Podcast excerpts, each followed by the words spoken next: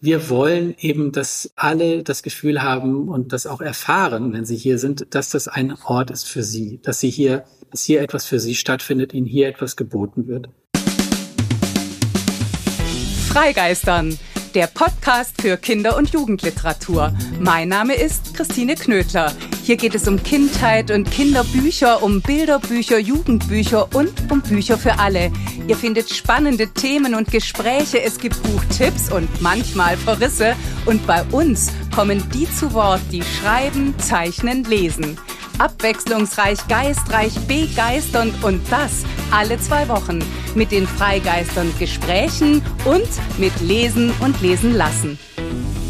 Hallo und herzlich willkommen zur 33. Folge von Freigeistern.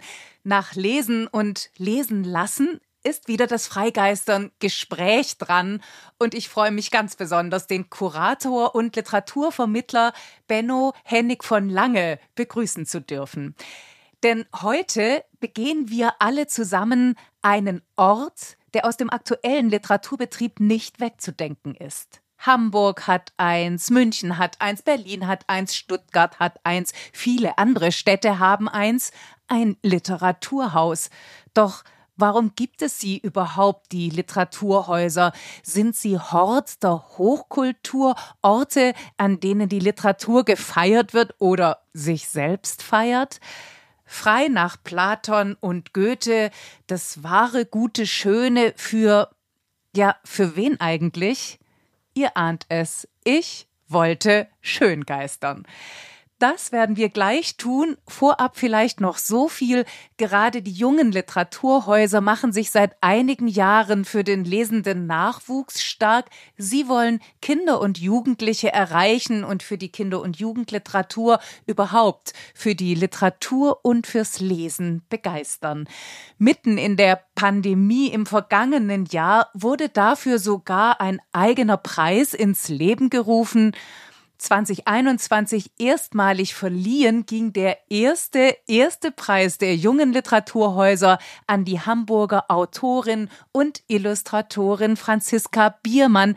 Mit ihr betritt das Publikum ein einziges Wunderland wie das geht, wie aus den oft hehren Hallen der Literaturhäuser Wunderland wird für Kinder und Jugendliche, wie aus den Büchermassen ausgewählt wird und nach welchen Kriterien Programme entstehen, darüber und über vieles mehr wird Benno Hennig von Lange gleich sprechen.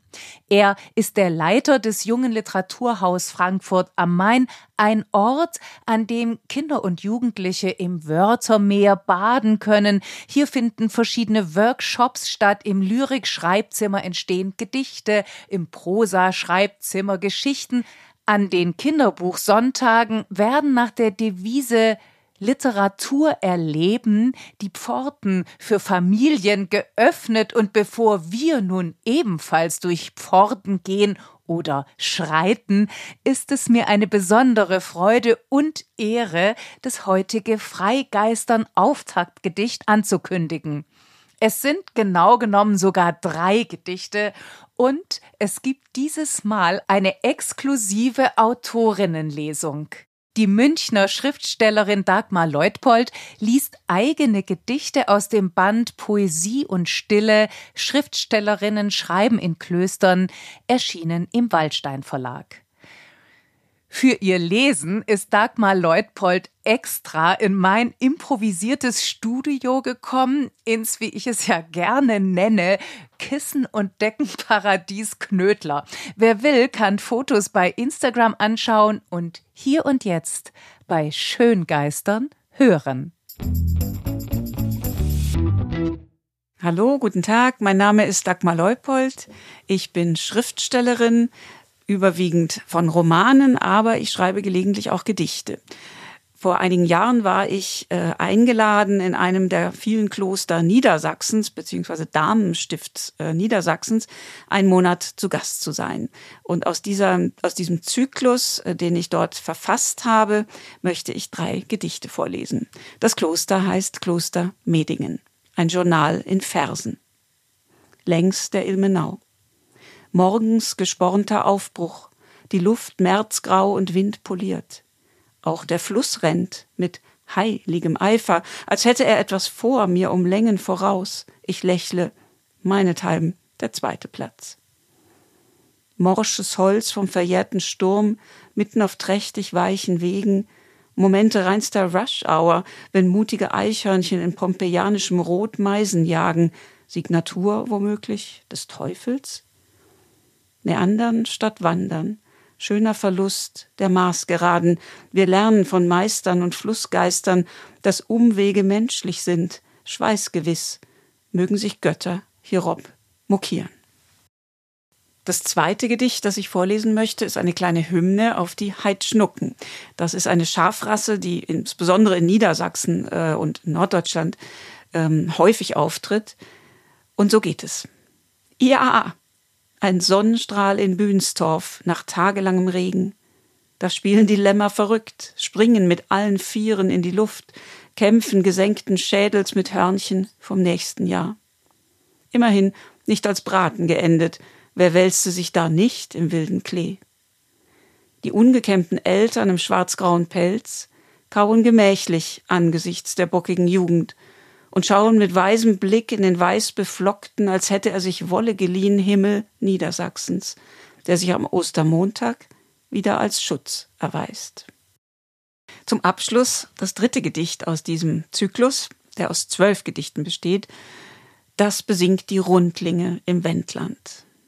Namen gibt es hier so wunderlich wie Kindersang, Zernin, Dünsche, Trebel und Prezelle als hätte sich jemand am Alphabet verdrossen und Scrabble neu gelegt. Auch die Landschaft tanzt aus der Reihe, ruppige Wälder und gezähmte Alleen, alle Birken brav im Frühlingstütü, gleich kommt der Knicks. Zonenrandgebiet. Das ist der Gegend bekommen. Man verzichtete auf Lifting und ließ das Fachwerk in Würde altern. Zärtliches Moos in Ritzen und Winkeln, streunende Katzen auf echter Pirsch. Dann sind wir in Jameln. Rund um die Mitte ruhen die Höfe zum Schutz und geschützt. Es riecht nach gegrilltem. Eine Rauchsäule steigt auf, wie ein Ton oder Strahl auf der Suche nach dem Paten, dem Lieblingsstern. Vielen, vielen Dank, liebe Dagmar. Wie wunderbar, wenn über Worte Orte entstehen, Wind poliert, Märzgrau oder Februargrau, Februarlich, Februarlicht. Vom Kloster Medingen geht es jetzt jedenfalls weiter ins Literaturhaus Frankfurt am Main und ich begrüße sehr herzlich Benno Hennig von Lange. Wie schön, dass du heute hier bist. Herzlich willkommen, lieber Benno.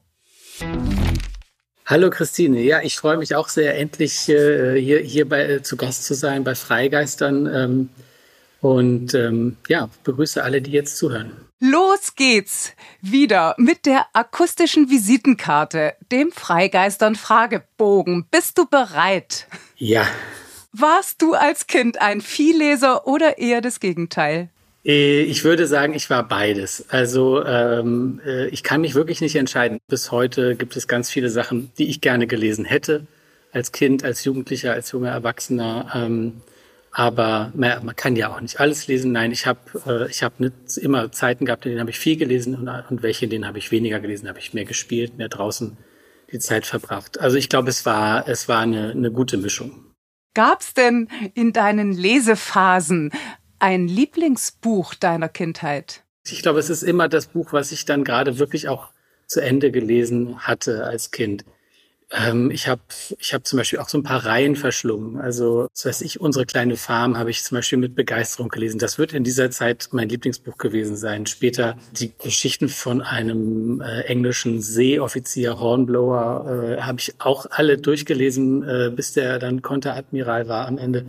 Und ähm, so solche Sachen, also das ist jetzt nicht wirklich, letzteres zumindest nicht wirklich Literatur, wie man sie sich so wünscht für seine Kinder, aber ich habe wirklich das Zeug weggefressen äh, äh, als Bücherwurm. Und ähm, ja, aber so die Einzelwerke, die so sicherlich hängen geblieben sind bei mir, das sind dann natürlich Sachen die Mio, mein Mio, Ronja Räubertochter. Ähm, dann eins, was ich wirklich, obwohl ich mich nicht mehr sehr stark oder ja, ich fast gar nicht an den Inhalt erinnere, aber ich weiß, ich habe es mehrfach gelesen, ist äh, Jack der Bär gewesen von Dan McCall. Das hat mir meine große Schwester gegeben und das war wirklich so ein, so ein Buch, was, äh, was mir damals sehr, sehr wichtig war über einen längeren Zeitraum.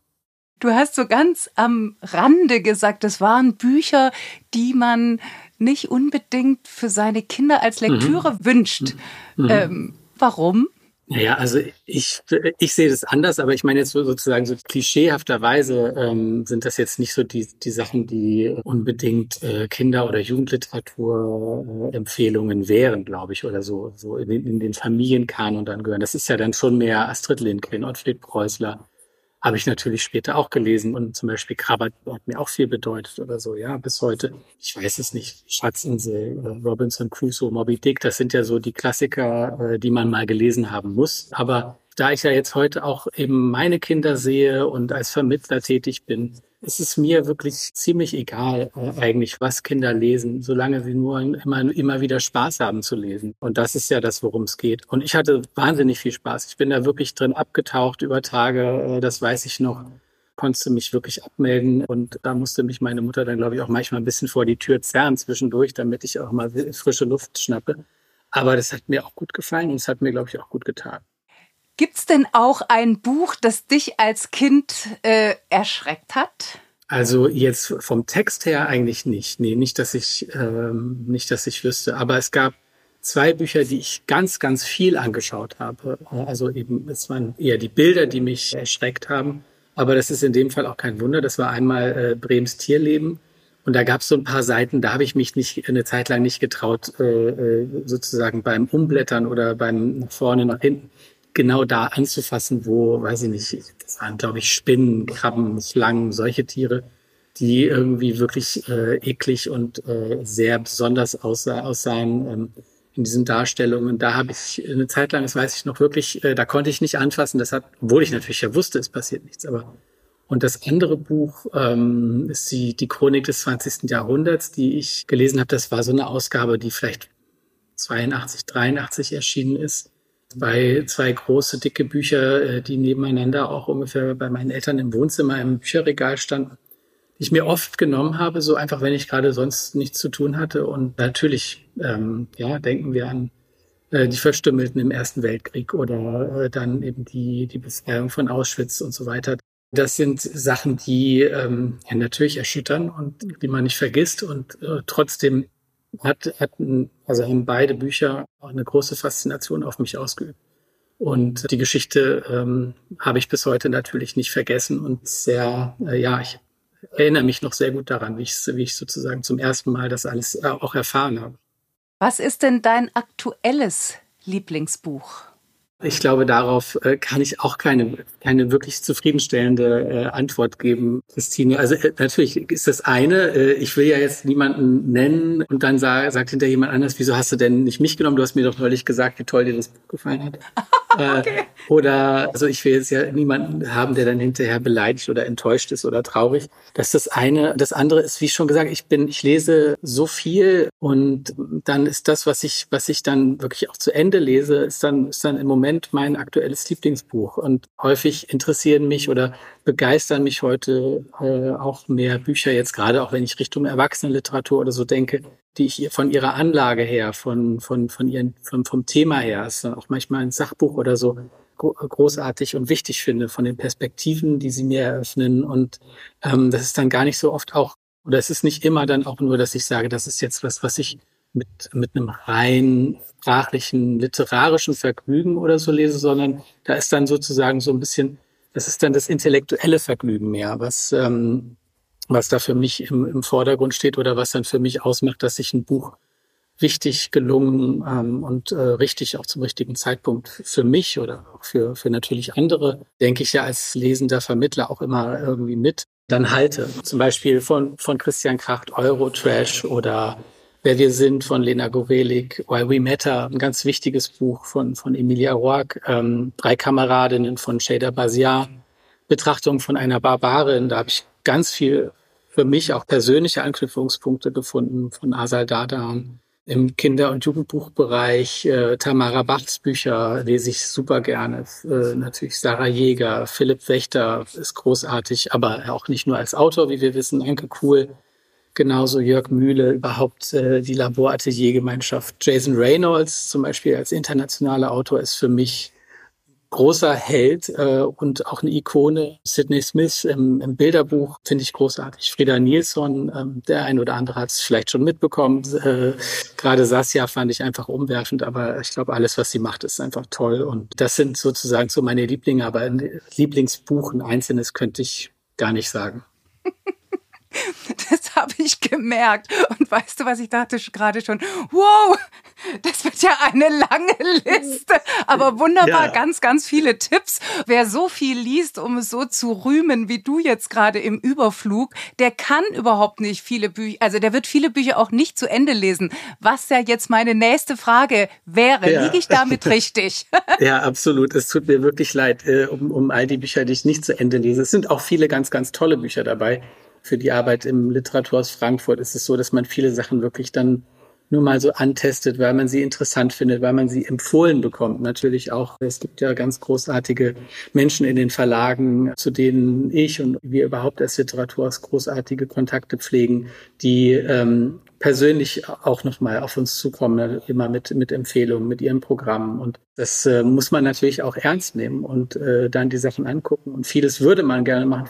Das aller, allermeiste kann man überhaupt nicht machen. Und dann muss man sich auf die Sachen dann auch noch konzentrieren, die, die dann wirklich ins Programm kommen oder gekommen sind, die, wo die Autorinnen und Autoren dann anstehen, ins Haus zu kommen. Und dann will man ja natürlich auch das Buch gelesen haben, damit man auch äh, entweder begrüßen kann oder auch einfach vorher und hinterher ein gutes Gespräch führen kann, damit man aussuchen kann, welche Passagen gelesen werden und so weiter. Also dann muss leider so Sachen, die man eigentlich äh, sonst wenn man sich frei aussuchen könnte, zu Ende lesen würde, die kann man dann eben leider nicht mehr schaffen.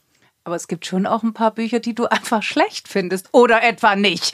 Naja, also ja, aber äh, natürlich, die gibt's ja immer. Also und das ist ja auch, äh, das ist ja auch gut so. Es gibt ja viel zu viele Bücher. Ich bin beruhigt. Und aber eben, man muss immer wieder eine Auswahl treffen, auch für die Jury, äh, für die ich lese und so. Da, da, da testet man so viele Sachen an. Man hat ja auch, auch da nicht viele, viele Chancen, was vorzuschlagen oder viele Plätze, äh, die man besetzen kann mit einem Vorschlag. Und dann muss man sich entscheiden, was, was finde ich am besten und wo, wo sehe ich auch die Chancen, dass, dass das auch den anderen in der Jury gefällt, auch am größten. Da werden wir sicher nachher noch drauf zu sprechen kommen. Die Jury können wir jetzt schon äh, nennen. Das ist die Zeit-Lux-Jury von Zeit und Radio Bremen. Genau, ja. Ähm, jetzt frage ich dich noch, welches Buch wolltest du immer schon lesen, aber hast es bis heute nicht geschafft?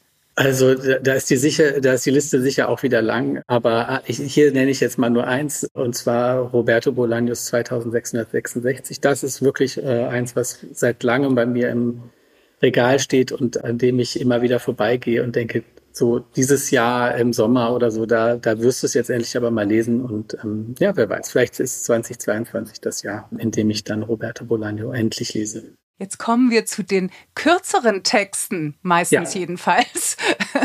Oha. Nämlich zu den Gedichten. Wie lautet die erste Zeile deines Lieblingsgedichts? Ein Gedicht, das ich in den letzten Jahren auch durch eine besondere Beschäftigung mit Literatur äh, immer wieder gelesen habe, ist Der unbegangene Weg von Robert Frost, The Road Not Taken. Und äh, da ist die erste Zeile, in einem gelben Wald, da lief die Straße auseinander. Dieses Gedicht, das eigentlich sozusagen über, über Lebenswege, von Lebenswegen handelt, es äh, trifft sehr, sehr gut so, so ein Empfinden oder eine Vorstellung davon, wie es so ist im Leben, wenn man sich, äh, wenn man Entscheidungen trifft und die muss man ja immer wieder treffen, ähm, jeden Tag kleinere und immer wieder natürlich im Leben auch größere und es hat keinen Sinn, zurückzuschauen und zu sagen, ach, wäre ich doch damals den anderen Weg gegangen, sondern ähm, das war ganz richtig, dass man diesen Weg gegangen ist. Und ich finde wunderschön, dass der Wald gelb ist. Ja, ja Denn es genau. ist ja genau. doch immerhin mhm. eine helle Farbe. Was ja. übrigens eine wunderbare, als hätten wir es abgesprochen, Überleitung zur nächsten Frage ist. Von welcher Illustratorin, welchem Illustrator würdest du dich gerne porträtieren lassen? Also da natürlich. Da hast du das gleiche welcher, Problem. Ja, ja, aber, ich ahne aber, schon, dass nein. dann welche sagen, wieso hast du mich nicht gefragt? Ja, genau. Nee, also ich, es gibt, ich kenne so viele großartige äh, Illustratoren. Das ist ja wirklich ein Glück bei meiner Arbeit, dass ich sie immer wieder mit ihren Büchern zu tun habe ähm, oder sie sogar hier ins Literaturhaus einladen kann. Aber ein Name, glaube ich, äh, also da das wäre wirklich fantastisch, wäre Christoph Niemann, denke ich. Also, weil er ist einfach großartig und ich glaube, er, er hätte eine fantastische Idee, zum Beispiel Locken umzusetzen und so, ähm, äh, äh, wann man ja auch immer denken muss. Also da, das äh, wäre wirklich Toll. unglaublich ja. groß. Was ist dein Guilty Pleasure in Bezug auf Bücher? Dass ich so viele Bücher bekomme und so viele Bücher lesen und empfehlen könnte und ihre, ihre UrheberInnen einladen könnte und weitersagen könnte, dass sie großartig sind ähm, und äh, sie leider dann eben nicht zu Ende lese oder sie auf den Stapel der, der Bücher kommen, die ich nicht, für die ich jetzt erstmal keine Verwendung habe oder so. Und das ist sozusagen die Schuld, die ich ein bisschen qua meines Berufs auf mich lade.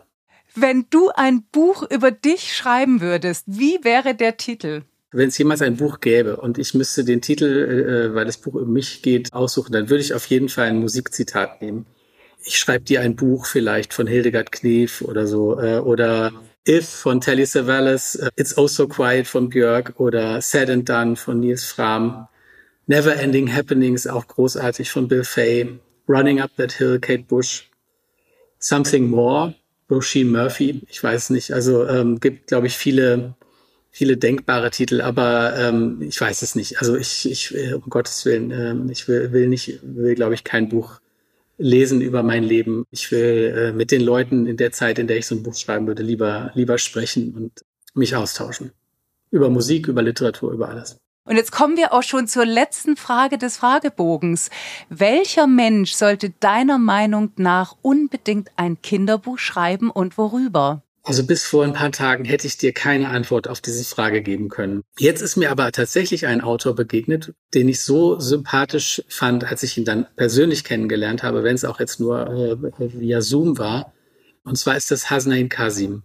Und ihn kennen, glaube ich, wirklich viele die, oder haben den Namen äh, schon mal gelesen. Er schreibt für, für die Zeit aktuell, für den Deutschlandfunk, hat auch schon mehrere Bücher veröffentlicht, zuletzt Mein Kalifat.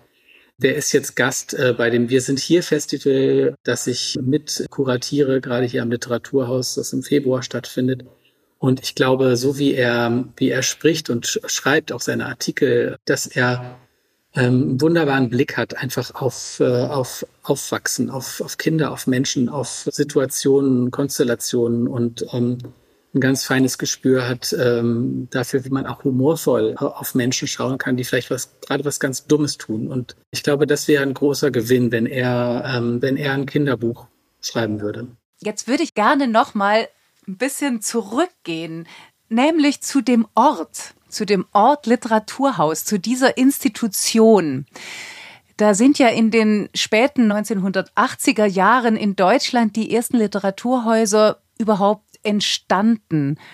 Warum hat man die ins Leben gerufen und was ist ihre Aufgabe? Es sind ja, es sind ja vor allem, ähm, glaube ich, in allen Städten Initiativen gewesen von, von Bürgerinnen und Bürgern. Hier in Frankfurt hat das Literaturhaus, wenn ich mich jetzt nicht irre, 1992 äh, äh, eröffnet. Das war damals in der Bockenheimer Landstraße im Westend nicht weit entfernt vom, vom Surkamp Verlag und äh, auch nicht weit entfernt von der Messe, also von der Buchmesse und eben in diesem ja, im Frankfurter Westend, in dem sehr, sehr viele Menschen eben leben, die sich für, für Literatur interessieren bis heute, ähm, für politische Literatur, für äh, die Menschen, aber auch natürlich die hinter den Büchern stehen. Da war natürlich der, der Surkamp Verlag, der, der so viele Lesebiografien und auch so viele Entscheidungen, Bewegungen äh, mit äh, geprägt hat in diesem Land, ähm, ganz entscheidend. Und ich glaube, dass sozusagen da diese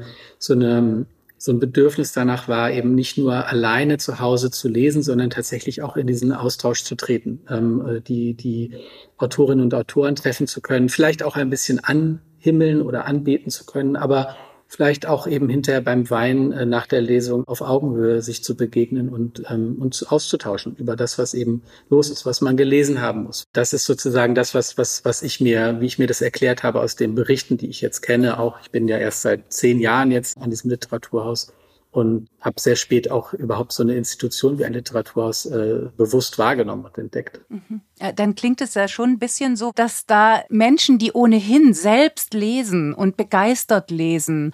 und viel lesen, dass die ein Ort geschaffen haben, wo die Literatur stattfinden kann, wo sie gefeiert wird, wo Begegnung und Austausch mhm. stattfindet. Aber es ist nicht etwas, wo man sagt, oh, wir schaffen hier einen Ort für die, die die Literatur nicht kennen, die keinen Zugang haben. Es ist wirklich eine, eine große Öffnung, die sich hier seit äh, etwas mehr als zehn Jahren vollzogen hat in Frankfurt aber auch in anderen Städten. Und das hat, glaube ich, auch sehr stark damit zu tun, dass in Literaturhäusern oder in immer mehr Literaturhäusern dann irgendwann Veranstaltungen angeboten wurden für Kinder und Jugendliche, dass das mit ähm, als Teil der Aufgabe im Bereich Literaturvermittlung eines Literaturhauses geworden ist, dass das zum Selbstverständnis dazu gehört hat. Denn ähm, natürlich äh, so in den in den Nullerjahren hat man irgendwann auch festgestellt, naja, die angeblich sterben die, die Leserinnen und Leser langsam aus, sie werden immer älter äh, und da kommt ja gar nichts nach und die Kinder und Jugendlichen von heute, die lesen ja gar nicht mehr und, ähm, und dann äh, haben auch die Literaturhäuser angefangen, eben diesen Bereich Bildung und Vermittlung, wie das an Museen heißt, zu übernehmen, auch äh, sozusagen sich zu professionalisieren äh, in diesem Bereich. Äh, denn natürlich hat man das auch wahrgenommen, dass dass äh, in anderen Kulturinstitutionen ähm, das längst gang und gäbe ist und dass es da, dass es ganz wichtig ist, eben auch an die jungen äh, Menschen zu denken, denen Literatur nahezubringen, damit auch eine Institution wie ein Literaturhaus und eben auch ein Literaturbetrieb und auch ein Buchmarkt auch in der Zukunft funktionieren, angenommen werden. Also nicht nur eine, nur in Anführungszeichen, eine Plattform für AutorInnen der jeweiligen Gegenwart zu sein und eines, äh, sich auch eines Publikums dann ziemlich sicher sein zu können, so wie das mhm. eben im Theater oder im alles, was so hochkulturig ist, ja meistens der Fall ist. Ich meine, die sitzen nicht vor leeren Häusern, aber dass man sich dann auch noch auf die Fahnen schreibt, wir wollen einen Lesenden, also nicht nur einen Schreibenden, sondern einen lesenden Nachwuchs fördern. War das der, die Stunde der jungen Literaturhäuser? Du hast gerade von der Professionalisierung gesprochen.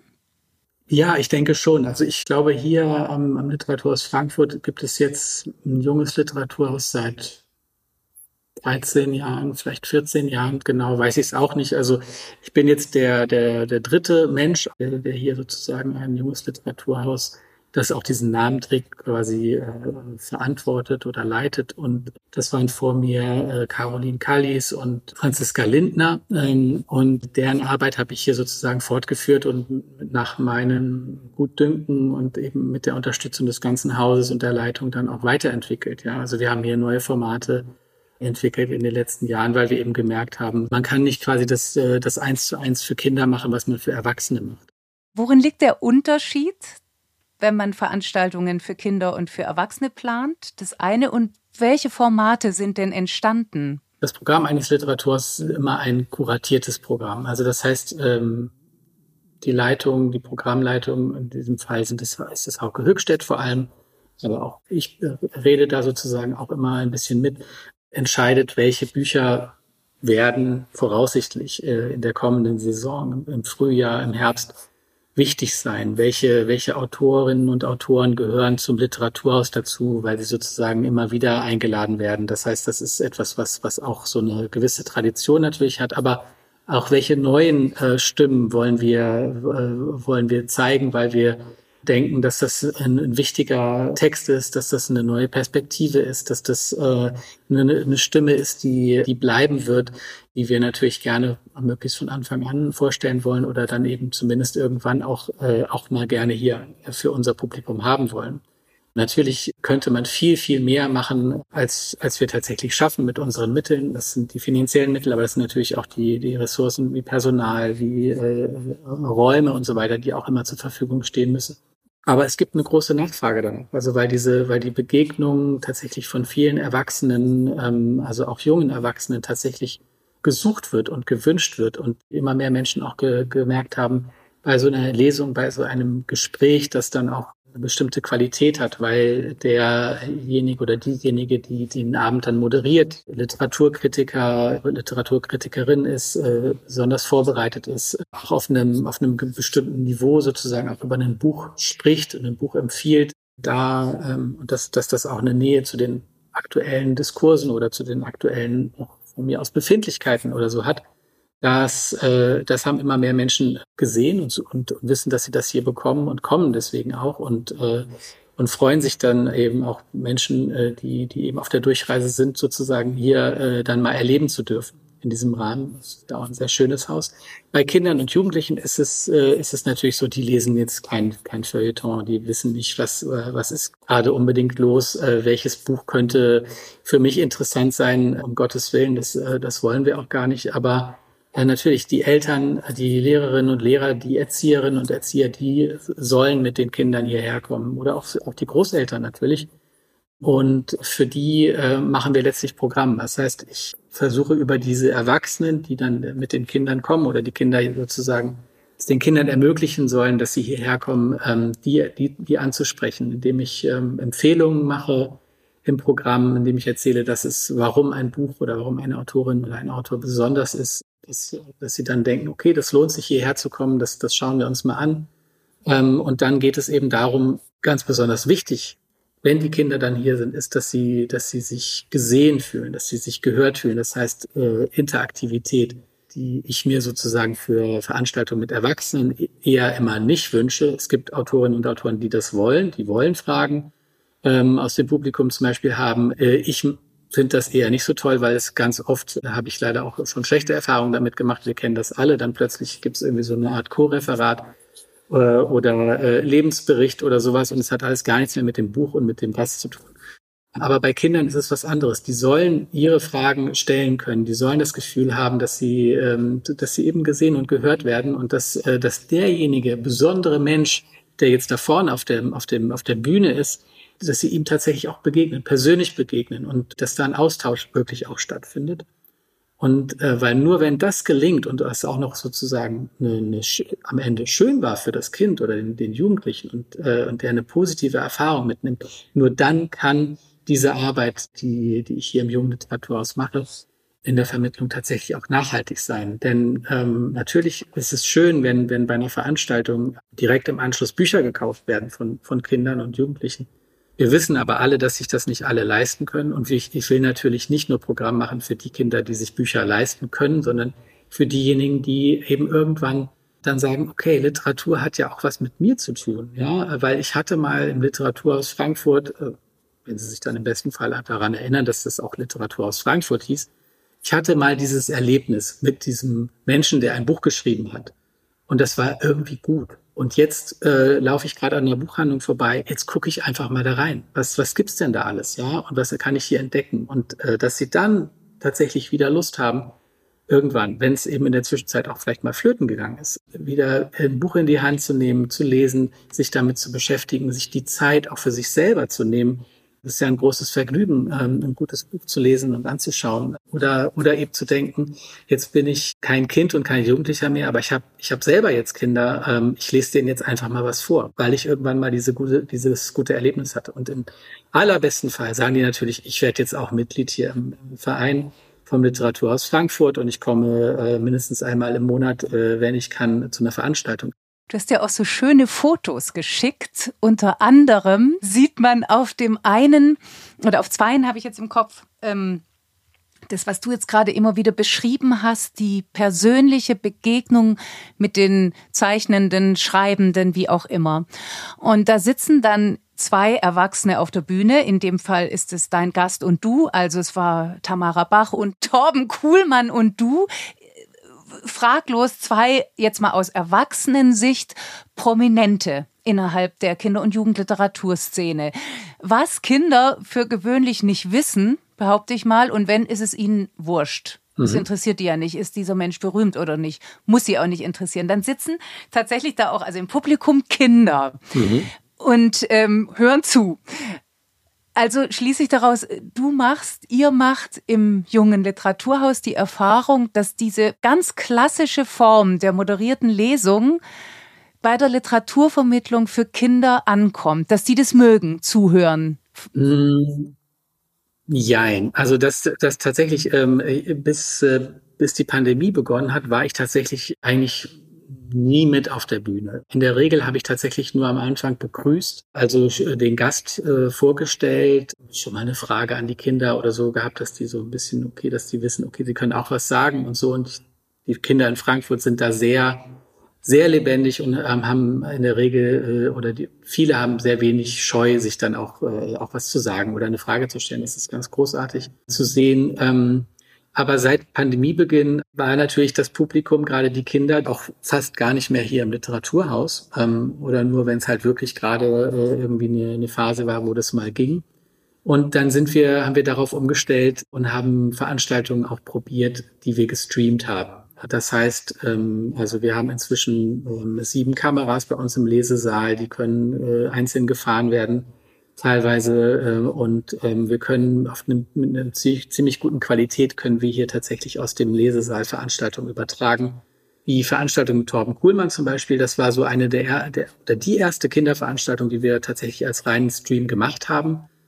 Und deswegen sitze ich mit auf der Bühne, weil ich gesagt habe, ich möchte ansonsten, wenn die Kinder im Saal sind, möchte ich, dass sozusagen der Kontakt zwischen Autor, Autorin und den Kindern äh, und Jugendlichen möglichst unvermittelt ist. Das heißt direkt und das fordert natürlich auch von den Gästen manchmal sehr viel, äh, dass sie sich darauf einlassen immer wieder, aber viele machen das mit großer Leidenschaft und das, äh, das ist auch wichtig, das muss man auch äh, gerne machen wollen.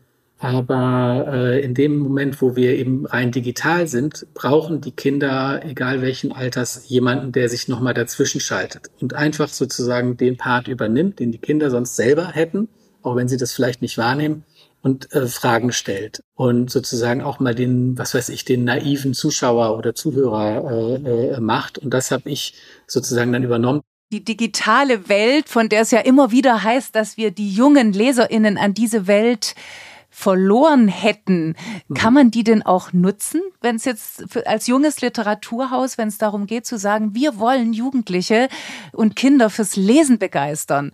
Wir wollen sie vielleicht auch fürs äh, Schreiben begeistern. Wir wollen in eine Welt eröffnen, die uns etwas bedeutet und die ihnen vielleicht auch was bedeutet. Kann da mhm. die mehr oder weniger Konkurrenz durch die digitalen und eben auch sozialen Medien da genutzt werden? Ja, unbedingt. Also ich meine, es ist ja auch äh, eine Frage, dass unsere Gesellschaft, unser tägliches Leben inzwischen so digital ist äh, und, und so viele, äh, sagen wir, digitale Schnittstellen hat und das werden ja immer mehr werden, ähm, dass, äh, dass man da natürlich auch, auch mitgehen muss, weil äh, auch, als, auch als Literaturveranstalter, als Kulturinstitution nicht, weil, äh, weil wir unbedingt Kinder jetzt äh, vor die Geräte zerren wollen. Überhaupt nicht, sondern natürlich, weil wir auch eine Alternative anbieten wollen. Äh, das heißt, ähm, einfach einen, einen guten Inhalt, ein, ein Inhalt, der eben dann wiederum zu was anderem führt, dazu führt, dass man dann sagt, ah, jetzt habe ich das hier gesehen, jetzt will ich das Buch lesen oder Papa, jetzt liest mir das Buch vor. Äh, oder das nehme ich jetzt eben mit in mein Zimmer und äh, verkrümel mich damit, weil das war jetzt gerade total super und dass ich, dass ich diese Tamara Bach zum Beispiel äh, da erlebt habe und jetzt will ich unbedingt selber das Buch lesen. Schöner wäre es immer, wenn, wenn alle hierher kommen könnten und würden. Aber in dem Fall ist, ist es einfach so das nächstbeste. Und wenn man dann auch die Möglichkeit hat, so wie wir, tatsächlich das auf einem, auf einem hohen Niveau zu machen, was, was, äh, was Bild und Ton angeht, dann ähm, dann macht man das auch gerne und dann macht das auch Spaß und dann kommt es auch wirklich gut an. Und das, äh, das, das merken die Leute und, und auch die Kleinen. Aber es ist dann, es fehlt dann halt was. Es fehlt eben dieses direkte, äh, deswegen trete ich auf, es fehlt, dass, äh, dass man hinterher sich ein Buch signieren lassen kann, was ich unglaublich wichtig finde, auch zu sehen, ah, es gibt Büchertisch, ich kann hier ein Buch kaufen, das gehört unbedingt dazu für mich zu jeder Veranstaltung ähm, und, äh, und ich kann es mir signieren lassen, wenn ich das Geld dabei hatte und äh, es mir leisten kann, ähm, dann, dann hinzugehen und dann habe ich was, was ich wirklich lange, lange äh, mit mir rumtragen kann und äh, mit in mein Leben nehmen kann. Dann gibt es natürlich aber auch noch weitergehende Möglichkeiten. Wir haben hier äh, letztes Jahr ein, ähm, mit Startseiten School äh, ein Angebot entwickelt. Das haben ähm, eine Autorin, Susanne Schädlich, äh, und eine E-Learning-Expertin, Videoregisseurin äh, Sabine Streich, die sind auf mich zugekommen, aufs junge Literaturhaus zugekommen, weil sie gesagt haben, wir haben hier eine Idee, wie man quasi als E-Learning-Angebot Bücher in den Unterricht bringen kann. Und da haben wir letztes Jahr angefangen mit, mit zwei Büchern. Winziges Leben von Susanne Schädlich und äh, Immer kommt mir das Leben dazwischen von Katrin Schrocke haben wir als digitale Lesewerkstätten quasi umgesetzt auf äh, digitalen Pinwänden mit, äh, mit Videos, die extra dafür produziert worden sind. Das wurde an Orten gedreht, die für die Autorinnen wichtig sind, äh, die, die eine Rolle in den Büchern spielen und so weiter. Und das machen wir auch weiter. Das, und das heißt, da arbeitet dann zum Beispiel eine ganze Klasse an dieser digitalen Pinwand. Die können dort äh, eben sich die Videos angucken, Texte lesen, Fragen beantworten. Die Videos, die da eingestellt sind, die sind äh, auch so, dass sie teilweise nur weiterlaufen, wenn man eine Frage beant richtig beantwortet hat, damit auch sozusagen so ein bisschen so, äh, so abgefragt wird, hast du das jetzt verstanden, was da gerade gesagt wurde? Das macht aber großen Spaß. Es ist, ist sozusagen wirklich spielerisch und leicht und sie erfahren dann eben auch wie so nebenbei, wie, wo lebt jetzt zum Beispiel Katrin Schrocke, wie arbeitet Susanne Schädlich? Sie hat ein Kindersachbuch geschrieben, was weiß die alles, was hat die alles recherchiert? Unglaublich. Und überhaupt, wie schreibt man recherchieren? Und, äh, und dann, wie entsteht dann so ein Buch? Wie wird ein Buch daraus ähm, am Ende gemacht? Und äh, en passant sozusagen äh, haben die dann das Buch gelesen am Ende. Und, äh, und dann gibt es eben noch die große Möglichkeit, dass sie tatsächlich auch Katrin Schrocke und Susanne Schädlich begegnen können, auch digital in der Regel, weil sie dann einfach in den Klassenraum zugeschaltet werden. Startseiten School, es gibt auch eine Internetseite dazu, kann man sich angucken. Und das, das läuft weiterhin. Es werden auch schon die nächsten digitalen Lesewerkstätten entwickelt. Aber wir sind eben ein kleines Team. Es dauert auch alles ein bisschen länger. Und, äh, und jetzt soll es aber im Frühjahr soweit sein, dass die nächsten dann an den Start gehen. Und das funktioniert während der Pandemie im Wechselunterricht oder auch sonst, ähm, weil natürlich auch die Klassenzimmer erfreulicherweise noch nicht überall, aber eben auch immer mehr digital ausgestattet sind.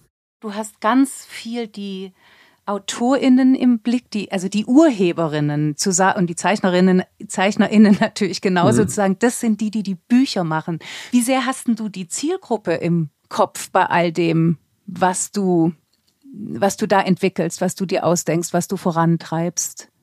Also die, das ist sozusagen, die Zielgruppe ist für mich, glaube ich, immer so die Folie, die unter allem liegt. Also ähm, äh, das heißt, die ist weder im Zentrum noch am Rand, sondern die ist äh, unter allem. Wenn ich das Gefühl habe, hier ist ein Buch, das ist auf einem für Kinder völlig unverständlichen Niveau oder der Zugriff, die Perspektive auf eine auf eine Figur, auf eine Geschichte, auf ein, auf ein Thema jetzt im Kindersachbuch oder so, ist so, äh, dass ich äh, das Gefühl habe, dass das Kinder so nicht erreicht oder, oder Jugendliche und dass die sich da nicht ernst genommen fühlen, dann, äh, dann sortiere ich das ganz schnell aus. Und ähm, das heißt, da lasse ich mich jetzt zum Beispiel auch, auch nicht unbedingt äh, eines Besseren belehren, zum Beispiel wenn, wenn dann ein Buch großen Erfolg hat oder so, weil, ähm, weil ich glaube, es ist immer noch mal ein Unterschied, ob Eltern äh, und Großeltern und Freunde und so ein, ein Buch kaufen, weil sie ein Geschenk brauchen oder ob äh, ein Buch gekauft wird, weil ein Kind sich dieses Buch explizit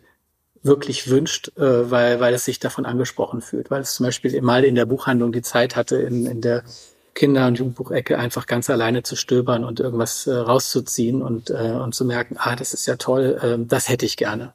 Und fragst du dann, also habt ihr so Arbeitsgruppen, wo ihr sagt, ähm, wir, wir testen das jetzt mal mit den Kindern und Jugendlichen, was denen gefällt. Du hast jetzt gerade so gesagt, es gibt Bücher, die, die, die, die gehen an der Zielgruppe vorbei. Das kann, nehme ich mal an, in beide Richtungen gehen. Also entweder, mhm. dass man merkt, hey Leute, die Kinder sind jetzt keine Idioten, so wie ihr sie mhm. gerade darstellt, oder mhm. aber auch, dass es UrheberInnen gibt, die halt so einfach ihr Ding machen, was vielleicht nicht unbedingt verkehrt ist, aber wo ich ja immer sage, es gibt so eine, so eine Grundhöflichkeit, die da heißt, ich rede nicht einfach an denen vorbei, mit denen ich doch eigentlich ins Gespräch kommen will. Ja. Äh, trotzdem, das ist die Krux aller, die in der Kinder- und Jugendliteratur arbeiten, die die schreiben, zeichnen, verlegen, vermitteln. Wir sind Erwachsene, so sieht's ja. aus. Ja. Wir können immer nur mutmaßen. Habt ihr da so Arbeitsgruppen oder was? Also jetzt gerade mhm. am jungen Literaturhaus? Und auch die Nein. sind natürlich nur ein Ausschnitt oder wären nur ein Ausschnitt? Nein, also nee, tatsächlich nicht. Nee, ich habe natürlich, ich habe meine Kinder, die ich nochmal fragen kann.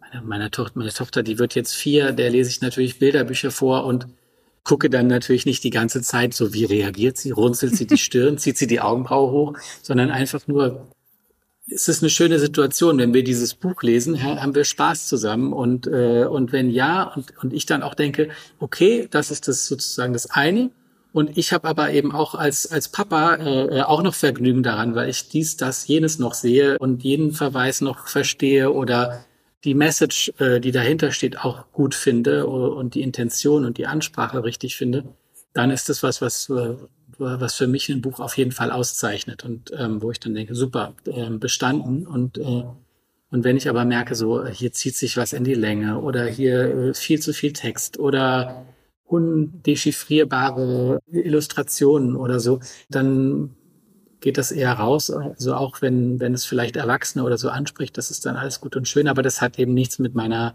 eigentlichen Zielgruppe zu tun. Wir reden hier ja ganz viel von Literaturvermittlung an einem ganz eigenen Ort, der eigens dafür da ist, nämlich das Literaturhaus. Inwiefern hat denn heute Literaturvermittlung auch mit Leseförderung zu tun? Naja, also ich würde sagen, das geht Hand in Hand, weil ich, wir möchten natürlich als Literaturveranstalter, dass die Menschen jung und alt äh, zu unseren Veranstaltungen kommen. Meistens sind es ja die Jüngeren, die, äh, die nicht so äh, selbstverständlich lesen können, wie, wie wir das jetzt zum Beispiel können.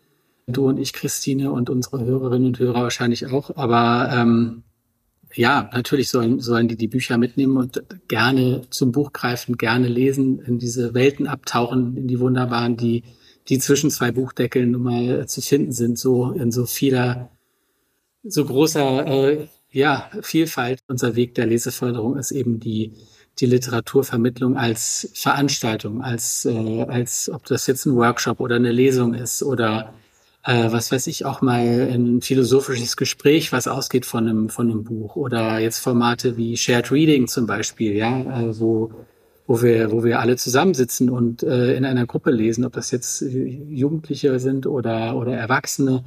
Da findet tatsächlich dann auch in dem Moment natürlich Lesen statt, aber das Ziel ist ja auch da äh, eben, dass es, äh, dass es dann weitergeht, dass die, dass die Menschen selbstständig lesen können, dass sie sich sicher fühlen beim Lesen. Ja, viele haben ja auch vielleicht Angst oder Vorbehalte davor, was das ist, dieses Lesen und warum mhm. das toll sein soll, äh, ein Buch in den Händen zu halten und äh, ja, weil sie es eben noch nicht erlebt haben. Ich möchte mit meinen Veranstaltungen äh, für, für Schulklassen natürlich vor allem möchte ich ja alle Schulformen erreichen und ich möchte dass, dass sozusagen die Lehrerin, der Lehrer an, an einer Haupt- oder Realschule einer, oder einer EGS äh, eben genauso denkt, das ist was für, für mich und meine Klasse und deswegen gehe ich da ins Literaturhaus wie, wie die Lehrerinnen und Lehrer an den Gymnasien auch, ja. Und mhm. ähm, oder auch an den Berufsschulen. Ja. Es, äh, also Literatur ist so, äh, ist so wichtig äh, für, für jede Biografie, finde ich. Nicht, dass man jetzt jeden Tag lesen muss, aber dass man einfach äh, weiß, im Zweifel kann ich mich darauf verlassen und mich mit meinem Buch einfach hier hinsetzen und, äh, und lesen und habe eine gute Zeit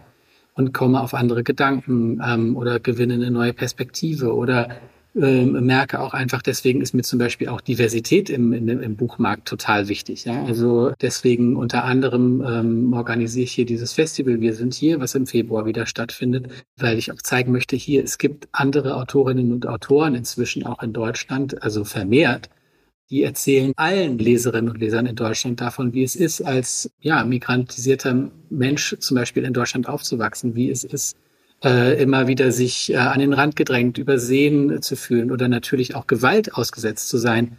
Ob das jetzt an der Schule ist, ähm, und das ist verbale Gewalt und, und Mobbing genauso natürlich wie, wie körperliche Gewalt, die ja auch äh, immer wieder stattfindet und wir wissen äh, sozusagen, was, was in unserer Gesellschaft los ist. Die ähm, sozusagen rechte Gewalt ist ja vor allem immer eine, eine Gewalt gegen Menschen. Und deswegen ist es so wichtig, dass es Bücher gibt, die das zeigen, die, die, die sozusagen, ob sie nun Literatur oder Sachbuch sind, auch erklären, wie es zu so etwas wie Rassismus gekommen ist und wie es ist, auch täglich Rassismus ausgesetzt zu sein und damit zu leben und äh, welche Möglichkeiten es aber eben auch gibt, wenn man das erkannt hat, mit Hilfe von Büchern zum Beispiel dass man, äh, dass man da einen Weg rausfindet, ob als Opfer, dass man sieht, aha, es geht auch anderen so wie mir äh, und das ist sozusagen eine Form von Empowerment und äh, auch äh, Selbstwirksamkeit, die man da erfahren kann durchs Lesen, ähm, aber natürlich auch für alle anderen, die überhaupt nicht wissen, zum Beispiel, dass sie in einem rassistischen System letztlich aufgewachsen sind und dass es systemischen Rassismus in Deutschland gibt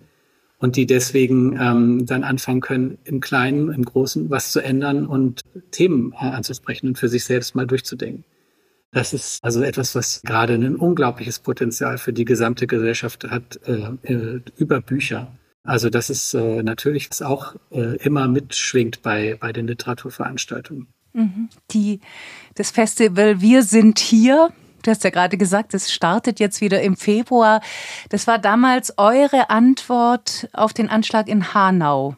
Ja, ja, also Antwort würde ich es vielleicht nicht nennen, aber genau, es war auf jeden Fall eine, Re eine Reaktion. Also es war eine, es war uns, also äh, Selma Wels und mir, die wir zusammen die Idee hatten und dann eben auch hier ins Haus getragen haben und hier Gott sei Dank eben auch offene Türen äh, eingerannt haben, war es wichtig eben zu sagen, es, wir wollen erinnern, ja, es darf nicht wieder passieren, wie nach Rostock, nach Mölln, nach Hoyerswerda und, und so weiter, nach Halle, äh, das schon wieder äh, zur Tagesordnung übergegangen wird. NSU auch sowas, ja, wo, wo so viel bis heute nicht völlig äh, aufgeklärte Dinge passiert sind, äh, die unter den Tisch gekehrt werden, sondern ähm, wir wollen zeigen, es hat sich was geändert in Deutschland. Die, die Gesellschaft ist divers äh, und das ist eine Tatsache. Und daran kann sich nichts mehr ändern, daran wollen wir auch überhaupt nichts ändern, denn das ist gut so. Und jetzt wollen wir eben zeigen, was kann man dagegen stellen? Das ist das Gespräch, das ist der Austausch von, von Argumenten und äh, das ist aber vor allem auch, dass man geschützte Räume öffnet. Ja, also dass auch ein Literaturhaus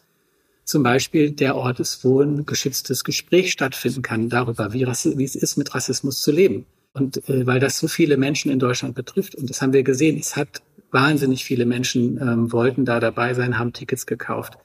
Es waren am Ende 6000 Tickets, die rausgegangen sind. Ähm, und es war eben, weil einerseits Hanau so ein großer Schock nochmal war, denn kurz danach war George Floyd. Das hat auch nochmal viel in Bewegung gebracht für, für, die, für die Wahrnehmung dieses Problems. Und äh, damit sind so viele Menschen, haben sich alleingelassen gefühlt. Erst recht dann natürlich auch noch in der Pandemie. Und aber das geht ja weiter. Also dieses Problem äh, wird uns noch ganz, ganz lange begleiten. Und vielleicht werden wir es nie lösen und loswerden. Aber ähm, es hat sich viel getan, sehr viel zum Guten. Und das zeigt sich eben daran, dass es jetzt auch so viele, so viel Auseinandersetzungen gibt. Ja, also so viel Streit auch. Ja, weil es ist wichtig, darüber zu streiten, damit wir eben weiterkommen. Mhm. Also ist das, ist der, kann das Literaturhaus dann Ort nicht nur der Begegnung sein, sondern eben des, der Auseinandersetzung des Diskurses, vielleicht auch sowas wie, hier finden wir Leute, eine Umgebung, vor der im Hintergrund wir so sein können, wie wir sind. Ich gehe nochmal ganz zurück zu meiner Anfangsfrage, ja. wo ich ja so ein bisschen ja. ketzerisch gefragt habe, ist das nicht eine ziemlich verstaubte Institution, da höre ich ja jetzt bei deiner, bei deiner Werf, mit der du sprichst mhm. und natürlich auch vor allen Dingen, wenn man, wenn man sich auf eurer Website umguckt und sieht, was ihr da alles anbietet und macht, speziell auch im jungen Literaturhaus, äh, dass es eben doch ein, ein relevanter Ort ist. Und äh, unabdingbarer Teil, äh, damit das eben auch funktioniert, ähm, ist, äh, ist das junge Literaturhaus, denn da äh, lädt man ja wirklich oder laden wir ja wirklich eben die Kinder ein, äh, die, die toben hier durchs Haus und äh, das, das Literaturhaus Frankfurt ist ja ein wunderschöner Bau. Es ist zwar äh, ein äh, im Prinzip ein Neubau, äh, es ist die wiedererrichtete alte Stadtbibliothek hier an der schönen Aussicht direkt am Main, ähm, neoklassizistisches Gebäude mit weißem Marmorboden und Treppenstufen und großen Aufgängen und so weiter, äh, Kronleuchtern, hohen Decken. Also der Raum, in dem ich hier sitze, der hat eine Deckenhöhe von etwa sieben Metern. Und wir wollen eben, dass alle das Gefühl haben und das auch erfahren, wenn sie hier sind, dass das ein Ort ist für sie, dass sie hier, dass hier etwas für sie stattfindet, ihnen hier etwas geboten wird. Das heißt, die Kinder äh, sitzen dann hier auf den Treppen, äh, mümmeln ihre Pausenbrote, gehen dann in die Lesung bei den Kinderbuchnachmittagen rennen die um die Säulen und genau, sie erobern sich diesen Ort äh, immer wieder und lernen, dass sie, dass, dass das hier auch für sie ist. Wir haben hier schon wunderbare Workshops auch gemacht mit dem der äh, Labor-Atelier-Gemeinschaft, wo wir wirklich gekleistert haben und alles Mögliche und die Säulen beklebt haben. im Foyer ein Riesenkartenhaus bis unter die Decke gebaut haben. Und äh, genau sowas äh, muss eben stattfinden, damit äh, immer wieder klar ist, das ist ein Ort für, für, für Kinder, für Erwachsene, für alle. Wie wichtig ist es denn, dass Kinder auch wirklich interaktiv beteiligt sind? Also das ist für mich ganz elementar. Ja. Also das zum Beispiel, also ein, ein Angebot, ähm, was wir auch wirklich explizit kulturelle Bildung nennen, ist zum Beispiel das Wörtermeer. Äh, da gibt es verschiedene Workshop-Angebote an, an weiterführende Schulen. Das ist Comic-Workshop zum Beispiel. Äh, den hat jetzt regelmäßig Ferdinand Dutz geleitet, weil der das wunderbar einfach vermitteln kann. Aber es gibt auch Übersetzungsworkshops, Philosophieren, ähm, dann für die neunten Klassen zum Beispiel oder Schreibworkshops, wo, wo erst ein Museumsbesuch äh, stattfindet und dann äh, kommen wir hier ins Literaturhaus und schreiben dann hier, nehmen Worte sozusagen aus der, aus der Begegnung mit der Kunst mit und schreiben dann weiter. Und das ist, äh, ist sozusagen etwas ganz Offenes. Journalistisches Schreiben wird vermittelt. Also warum ist auch Journalismus wichtig? Das ist ja etwas, was, was gerade sehr nah auch äh, der Literatur natürlich verwandt ist, dieses Schreiben. Und es sind äh, eben junge Menschen, die, die eigentlich sonst gar nichts damit zu tun hätten und jetzt dann mal die Möglichkeit bekommen, das auszuprobieren und mhm. zu erfahren, warum es wichtig ist. Und äh, also für mich und ist wie das. Wie schön es ist, ja, wie viel Spaß ja, es macht. Ja, genau. Und das ist äh, sozusagen im Kleinen etwas, was hier erlebt wird, aber natürlich dann auch immer mit dem mit dem Hinweis auf das, was hier sonst noch stattfindet. Ja, also es gehören zum Wörtermeer auch Lesungen. Das äh, das gehört natürlich auch dazu. Das ist eben das, was wir hier standardmäßig auch anbieten und ähm, was, was auch dort stattfindet, weil, weil ja auch eine, eine gelungene Lesung ja eben auch äh, kulturelle Bildung ist. Und da ist das Stichwort der kulturellen Bildung. Ich wollte noch mal einen, einen Bogen schlagen zu meinem letzten äh, Gespräch. Da war ja Christian Baron, der Journalist und Autor, mein Gast. Und der hat wie ich finde, sehr nachdrücklich über diesen äh, Mythos der Bildungsgerechtigkeit gesprochen. Tut sich da in der Institution Literaturhaus auch etwas? Ich habe ganz am Anfang von dem Hort der Hochkultur ja. gesprochen, dass man sagt, Leute, die ist für alle, also nicht nur für die, sage ich jetzt mal, eh schon bildungsbeflissenen oder begeisterten Leser, sondern für die, wo es eigentlich ja, nicht zur Welt dazugehört. Aber wie kriegt man sie zu euch? Wie ist da der Stand? Vor allem kriegen wir sie natürlich über, über, über die Schule oder über, über den Hort, die Kita oder so dann eben auch hier ins Haus. Und äh, da kommen auch wirklich alle Gesellschaftsschichten letztlich auch zusammen, ja, in diesen Institutionen, auch hier in Frankfurt. Und da ist auch äh, sozusagen die Schule im, einem vermeintlichen Problemviertel erreichen wir genauso mit unserem Programm wie das Gymnasium in der Innenstadt. Ja, ähm, also da habe ich sozusagen sehe ich da eigentlich gar kein Problem. Ähm, aber natürlich weiß ich, dass man ganz, ganz viele Menschen nicht erreicht. Das liegt aber bei uns zum Beispiel eben auch daran, dass wir nicht noch mehr machen können, was einfach eine ganz klar eine finanzielle Frage ist. Ja, wir äh, wir müssen für alles, was wir gerade im jungen Literaturhaus machen, ähm, Förderer gewinnen und Gelder einsammeln weil das zum Beispiel äh, etwas ist, was, was durch, äh, durch die städtische Förderung, die das Literaturhaus ja auch bekommt, die aber eben auch bei weitem nicht, nicht die, die gesamten laufenden Kosten hier abdeckt, reinbringen müssen, damit überhaupt ein Angebot für Kinder und Jugendliche stattfindet. Das sind Förderer, das sind, äh, das sind äh, Stiftungen, die, die wissen, die, die das sich auf die Fahnen geschrieben haben, äh, was für Kinder und Jugendliche und für kulturelle Bildung zu machen. Die sehen, dass wir hier eine gute Arbeit machen, dass wir wissen, dass wir tun, dass wir immer wieder auch innovativ sind neue Formate entwickeln ähm, und nicht sozusagen immer nur den, den gleichen, äh, das gleiche Programm hier abspulen. Aber es ist eben leider noch viel zu wenig und wir müssten da noch mehr haben, noch mehr Mittel haben, um dann eben zu sagen, so, wir machen jetzt eine, eine Woche zum Beispiel. Es gibt ja Kolleginnen und Kollegen, die das machen können in, in der Schweiz, in Österreich, die wirklich eine Woche lang dann äh, den Autor und die oder die Autorin hier haben und wenn wir dann merken, okay, jetzt kommen aber, obwohl wir das eine Woche machen, immer noch nicht alle hierher, sondern da gibt es noch blinde Flecken auf der, auf der Stadtkarte, dann können wir eben da auch noch hingehen. Ich versuche, oder es gibt hier äh, am Haus verschiedene Bestrebungen, natürlich auch äh, gerade Lehrerinnen und Lehrer auch hierher zu holen, äh, näher ans Haus zu holen. Das klappt auch sehr gut. Und da gibt es sehr viele, sehr gute Kontakte und die kommen sozusagen dann äh, selber gerne als Besucher hier ins Haus und bringen dann auch ihre Klassen eben für die anderen Veranstaltungen auch mit.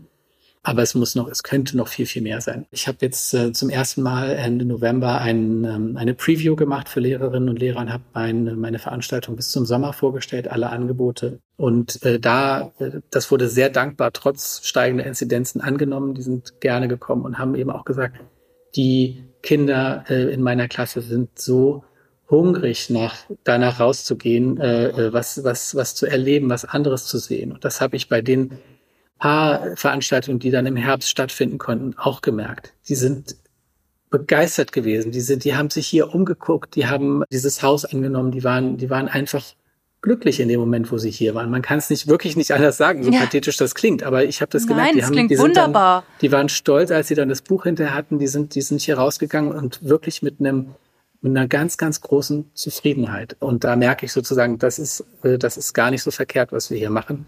Und so muss es weitergehen. Benno, du hast uns ja auch für unsere Freigeistern Winteredition Kältefrei einen Buchtipp geschenkt. Mhm. Hast du denn eine Entdeckung für dieses Frühjahr, wo du sagst, Leute, lest es? Mm, also jetzt gerade Kinderbuch zum Beispiel fand ich fantastisch. Ähm, Brums von Dieter Zipfel ja, äh, und ja. äh, Bea Naomi Davies. Ähm, also überhaupt toll, dass die beiden was zusammen machen. Das hat mich super gefreut. Das, äh, das ist also ganz großartig geworden. Ein tolles Buch.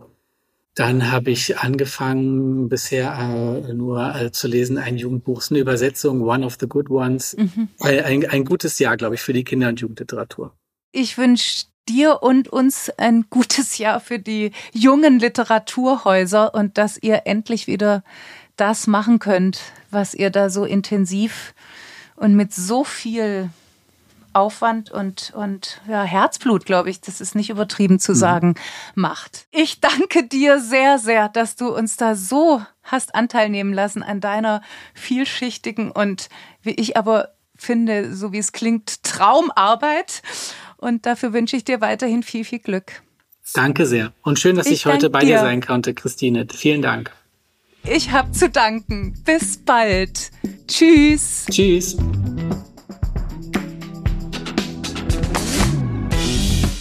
Das war's für heute. Das war das Gespräch mit Benno Hennig von Lange, dem Leiter des jungen Literaturhauses Frankfurt am Main. Ich bedanke mich sehr herzlich und ich danke wie immer euch fürs Zuhören. Alle Infos zu den Büchern, über die wir heute gesprochen haben und alle bisherigen Folgen findet ihr auf unserer Website freigeistern.com. Und wenn ihr nach Schöngeistern noch weiter geistern wollt, dann folgt uns doch bei Instagram. Wir hören uns in zwei Wochen wieder. Ich freue mich auf Lesen und Lesen lassen und natürlich auf euch. Bis dahin, macht's gut. Tschüss.